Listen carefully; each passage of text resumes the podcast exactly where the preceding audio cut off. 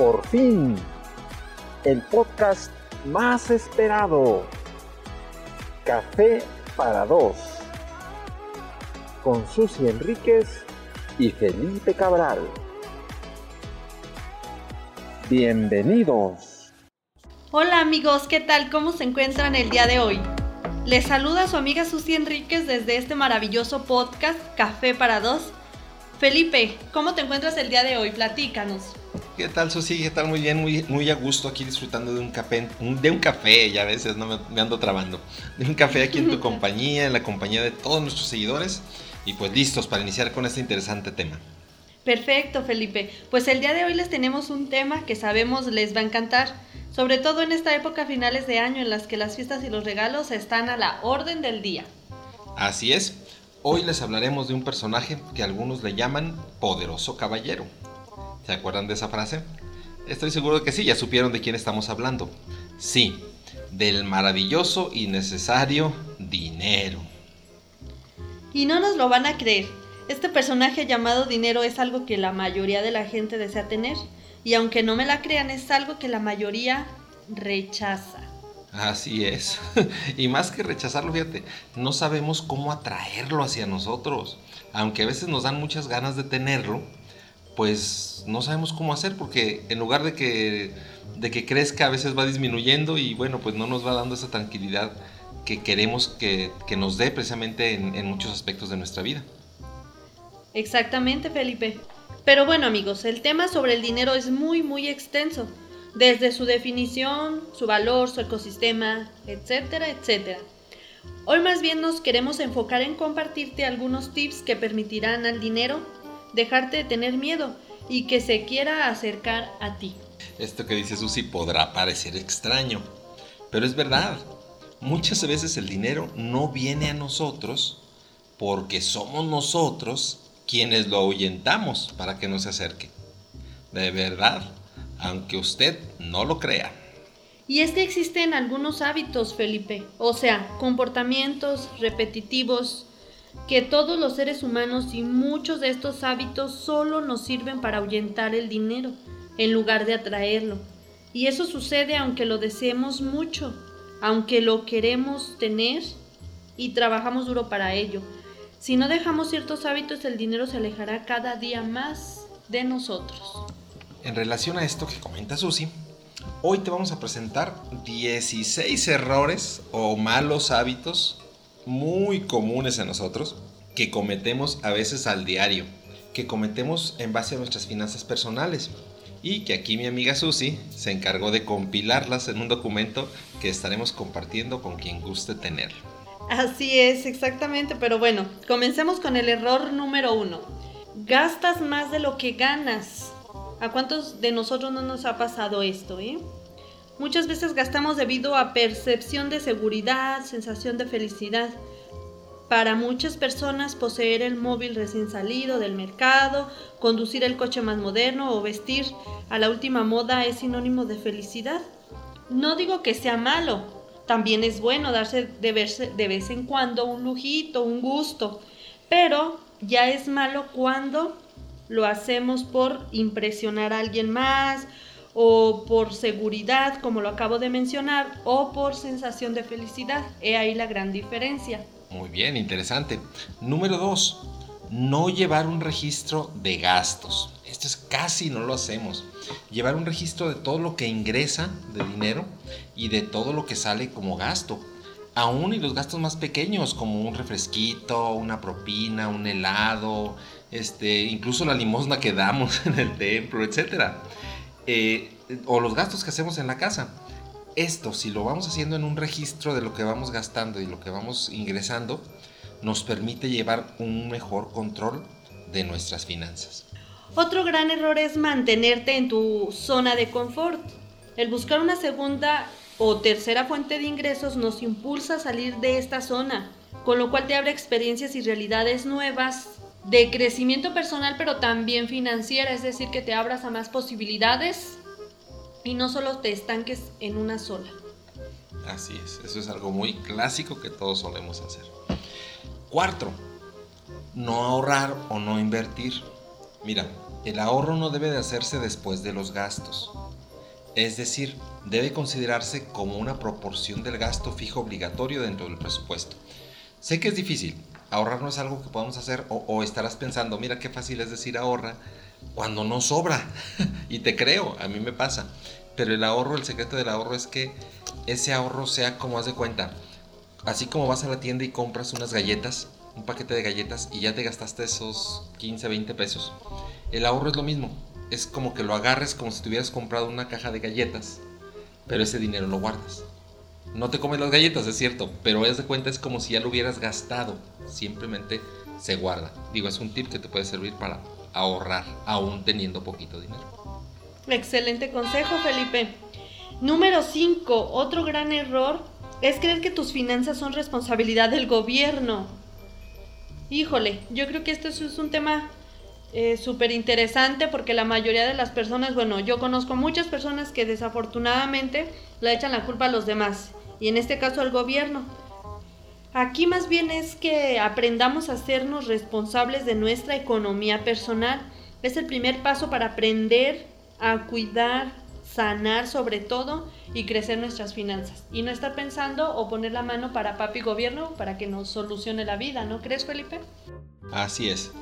Sexto, el mal uso, uy, este lo tenemos todos, el mal uso de las tarjetas de crédito. Las personas tienen problemas con el uso de sus plásticos debido a que se nos olvida que ese dinero no es una extensión de nuestro salario, o sea, no es un salario extra. Y si no liquidamos a tiempo esa tarjeta, ustedes lo saben, los intereses se acumulan hasta llegar a un punto insostenible. Número 7. Compras innecesarias. Újule, pues aquí sí ya nos descalabramos, ¿no? Para saber si quieres en realidad comprar algo, primero debes saber muchas veces las cosas con las que contamos, las, si las adquirimos por deseo o por necesidad, para comenzar. Cada vez que salgas de compras te sugerimos, hazte estas dos preguntas, recuerda. Primero, ¿lo deseo o lo necesito? ¿Es urgente o puede esperar? Y verás que se reducirán las opciones y dejarás de comprar por impulso. Oye, excelente tip. ¿Verdad ¿eh? que sí, Felipe? Esas dos preguntitas de lo deseo o lo necesito. ¿Es urgente o puede esperar? Creo que nos pueden ayudar mucho cuando Así vamos al es. mercado. bueno, octavo, ser fiador. Mira, otorgar tu firma como val para un crédito, ya sea para tu mejor amigo o algún familiar, puede llegar a ser un grave error. Vamos, si tienes la solvencia para responder en caso de que tu amigo incumpla, pues bueno, puede ser que no sea tanto problema. Pero en caso de que tú no tengas tampoco esa solvencia y él deje de pagar, eso se puede convertir en una catástrofe. Wow, excelente. Y error número 9, prestar lo que no puedes regalar. Y es que el ayudar a otras personas con un préstamo personal puede afectar tus finanzas si la cantidad de dinero que prestas sale de tu gasto corriente, es decir, de tu entrada. Si tienes un ahorro que no se encuentre en tu fondo para emergencias, si quieres ayudar a otra persona, hazlo con la idea de que probablemente ese dinero no regrese, porque luego, aparte de que pierdes dinero, puedes llegar hasta perder la amistad, ¿no? Y ahí es donde debemos tener o aprender a manejar este tipo de situaciones, Ajá. por bien de nuestras relaciones, pero también de nuestras finanzas, ¿verdad, Así Felipe? es, sin dejar de ser solidario. Recuerden que Exacto. siempre hay que ayudar y cuando podamos hacerlo, hagámoslo. Porque hay personas o habemos personas que nos encontramos de vez en cuando en necesidad y la verdad sí buscamos quien nos preste algo. Entonces es, un, es como una, una espada de dos filos en la que hay que cuidarse, pero también hay que mantener siempre el- el- el- la conciencia de la solidaridad. Es como nosotros. mantener una balanza en equilibrio, ¿no? Tratar de equilibrarla, ¿verdad? Exactamente, para que no nos perjudique. Así es. 10. Manejar un auto sin seguro. Mira, no tener seguro de automóvil no solo es ilegal de repente en algunos estados, ¿eh?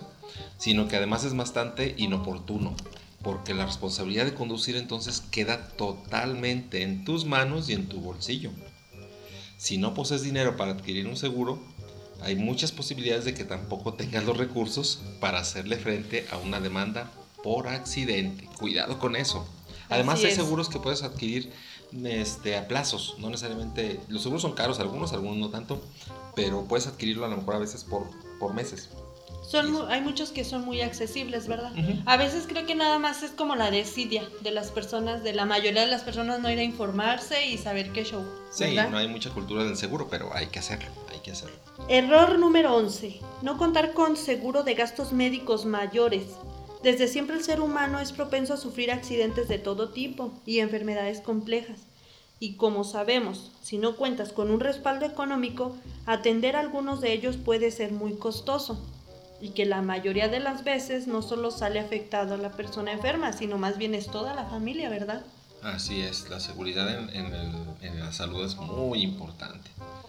Y también hay gastos médicos mayores que pueden ser por plazos, para que no sean tan pesados.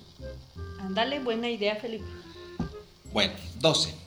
Creer que nunca vas a envejecer. Újule. Újule, cuidado con la piedra para todos y todas las que nos están oyendo. Ay, te hablan. Los años pasan volando. ¿No has escuchado esta palabra? Bueno, Ujú. pues la etapa de adulto mayor va a llegar nos guste o no nos guste. La diferencia es cómo te prepares para ello. Un fondo de ahorro que te permita tener esos recursos económicos cuando ya no puedes produ- producir es interesante. Por ello la importancia de las inversiones. Cuando una persona invierte, este, créeme, si tú inviertes ahorita, el adulto mayor que está dentro de ti te lo va a agradecer. Piénsalo. Es cierto, Felipe. Qué padre que, o sea, es muy buena reflexión porque muchas de las veces no pensamos en esto, pensamos que nunca vamos a, enveje- a envejecer y a veces nos volvemos hasta carga para la familia, ¿no? Y pues no se trata de eso. Error número 13. Construir en terrenos ajenos. Cuidado.